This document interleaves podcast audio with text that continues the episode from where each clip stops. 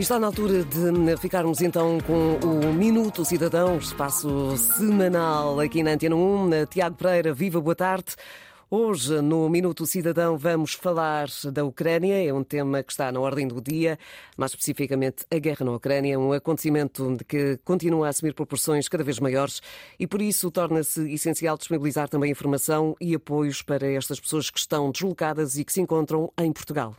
Sim, exatamente. E nesse sentido o Estado português disponibilizou vários serviços e meios de apoio para cidadãos ucranianos e, e também para cidadãos portugueses que se encontrem no terreno ou a deslocar-se para Portugal. Uh, foi inclusive é criado um programa especial de acolhimento que dispensa a necessidade de visto e que abrange cidadãos de outras nacionalidades que também não possam voltar à Ucrânia pelo mesmo motivo. Uh, neste âmbito foi disponibilizada uma nova página no portal de serviços públicos, o E-Portugal, onde é possível encontrar informações sobre o acolhimento e pedidos uh, de proteção temporária, transporte, alojamento, oportunidades de trabalho, educação e integração nas escolas portuguesas, apoios sociais e até mesmo uh, contactos telefónicos e de e-mail.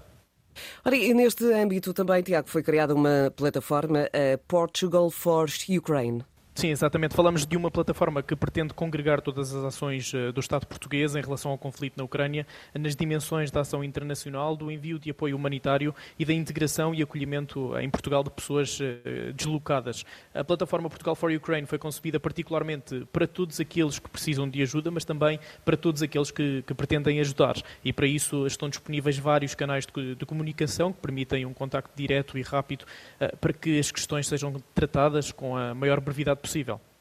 E uh, quanto à integração e acolhimento e apoio também uh, comunitário, de que forma se vão conjugar estes uh, fatores que são verdadeiramente importantes?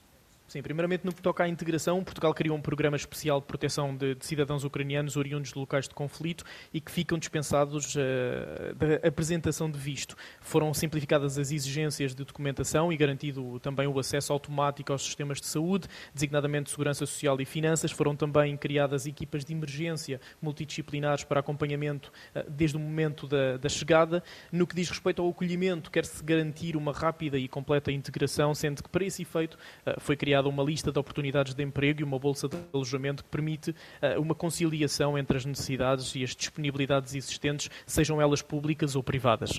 Na área do apoio comunitário, o governo português está a organizar o envio regular de apoio humanitário em medicamentos, material médico uh, e ajuda humanitária de acordo com as necessidades identificadas pela Ucrânia e também ao abrigo do, do Mecanismo Europeu de Proteção Civil. Nesta plataforma Portugal for Ukraine, ou Portugal pela Ucrânia, existe um formulário de contacto para encaminhamento dos pedidos e ofertas de ajuda, bem como de alguns contactos de apoio, certo?